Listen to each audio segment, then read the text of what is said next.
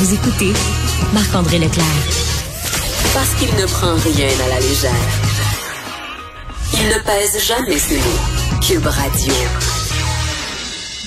Mercredi sur euh, Facebook, j'ai lu un message vraiment qui m'a euh, vraiment profondément touché et je trouvais important de parler avec euh, la personne qui a écrit ce message-là. Le message est intitulé Mon dernier message. donc c'est une personne qui va laisser sa communauté, sa, qui va laisser sa communauté avec un message rempli d'espoir, d'encouragement et de nostalgie. Et je suis très content d'aller m'entretenir avec cette personne-là qui est à l'aube, là, justement, euh, de nous, euh, malheureusement, de nous quitter. Allons rejoindre Madame Roxane Pinard. Bonjour, Madame Pinard. Oui, bonjour, Marc-André.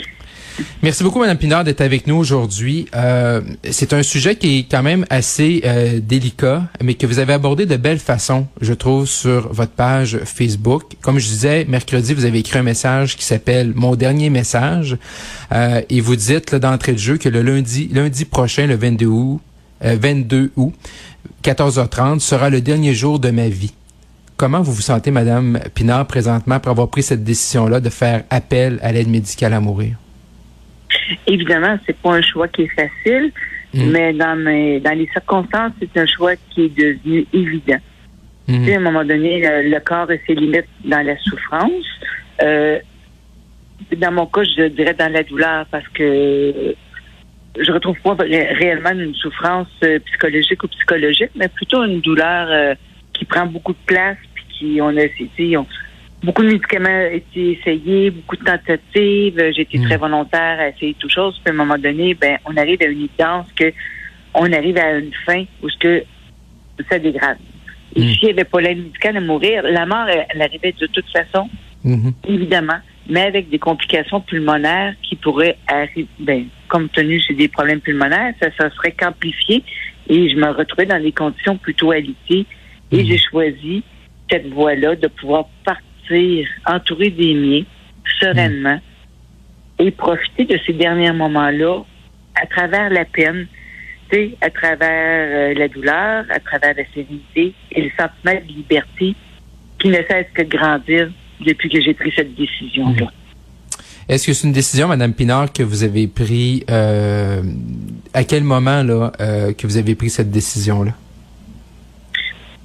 C'est euh, les premiers. Ça a été abordé au tout début de la maladie lorsque ça a été fulgurant, parce qu'il faut comprendre que c'est la sclérodermie en 2020.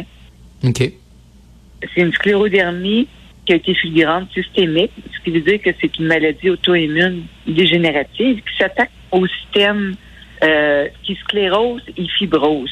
Donc, qui mhm. sclérose la peau et dans mon cas, finit par fibroser euh, les poumons et amène des complications et attaque tous les systèmes.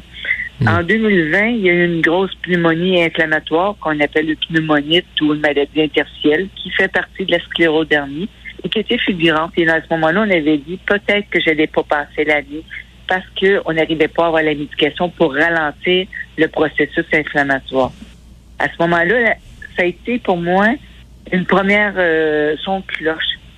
Mais pour avoir aussi accompagné des gens en soins palliatifs et voir aussi l'autre processus de sédation palliative, me permettait de voir clair, me permettait mhm. de voir les possibilités des choix qui s'offraient. Donc, euh, ça a été la première euh, premier son de cloche en 2020. Et quand la, la progression et la COVID a eu lieu d'une une troisième pneumonie euh, qui aura encore magané les poumons et limité euh, les fonctions au quotidien, ben là, ça a mhm. été une évidence de dire ben maintenant c'est assez parce que là, on retournera encore dans le processus de chimiothérapie, d'essai d'autres médicaments pour arriver encore à une perte évidente et limitative.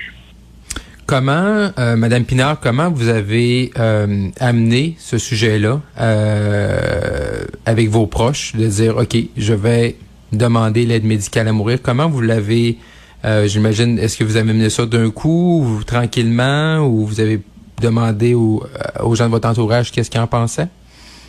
Ah, j'aurais tellement voulu que ça soit fait en douceur. J'étais à l'hôpital, puis on, m'avait dit que possiblement je n'allais pas passer la semaine il y a trois mois. Mhm. Et euh, quand j'ai pris le téléphone, j'ai pas été à l'écoute de, de mon papa. J'ai pas demandé s'il était disponible à entendre ce que j'avais à dire et je viens, je viens annoncer ça abruptement. Hmm. Pour lui, il était, de, j'en avais parlé depuis deux ans, mes amis, sauf que j'avais oublié de m'en parler à la famille. Donc, c'est sûr que c'était un choc.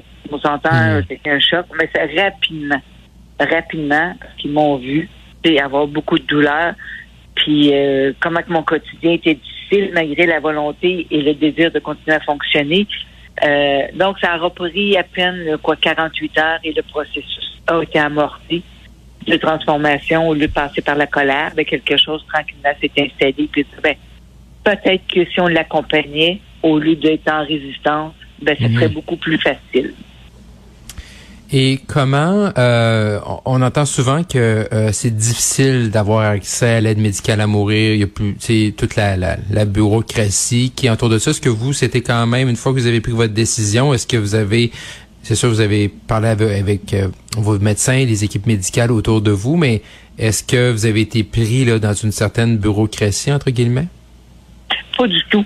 J'ai vraiment été étonnée parce que lorsque je suis arrivée à l'hôpital, puis que ça s'est imposé, puis j'ai dit, si je recommençais pas les traitements, qu'est-ce qu'ils proposaient? Et là, on me parlait de soins de confort. Et bon, la proposition d'aide médicale à mourir est arrivée. Donc, la première chose, c'est l'aide de la travailleuse sociale que tout communiquer avec mes spécialistes, le rhumatologue, le pneumologue, et communiquer également avec euh, mon médecin de famille. Et c'est des gens qui me suivent depuis 2019, depuis le début de la maladie, puis 2020, où que c'était fulgurant.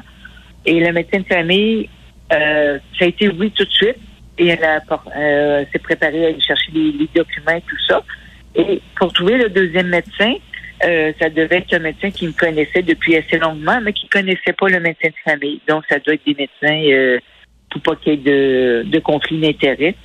Et mhm. je me suis tournée vers un, un interniste et euh, pour lui de dire, ben écoute, Roxane, je vais t'aider euh, à travers la paperasse. Je vais faire la demande avec toi pour l'aide médicale à mourir. Mais compte tenu que je suis un jeune médecin, interniste et intensiviste, pour moi, d'aller euh, faire l'aide médicale à mourir, elle est un peu à l'encontre de sa jeune médecine qui commençait. Alors, mhm. j'ai respecté ça complètement, mais il a été là pour moi. Tandis que j'ai dit, ça prend deux médecins. Oui. j'ai parlé au rhumatologue, il m'expliquait, Roxane, il dit, écoute, on a encore peut-être des solutions pour toi. On a encore des médicaments qui vont peut-être pouvoir t'aider. Puis là, ça, c'est une, communication téléphonique, mais je dis, permettez-vous qu'on se rencontre? Puis entre-temps, il a relu le dossier. Il mhm. parlé avec le pneumologue, il parlé avec mon médecin de famille. Quand je suis arrivée dans son bureau, ça n'aura pas été euh, Mme Pinard, mais ça aurait été Roxane. Euh, j'ai relu le dossier et je vais avec votre point de vue. Mhm. Alors, mon Dieu, un médecin, un médecin, rhumatologue, rechercheur, scientifique, qui finit par dire, je vous ai entendu.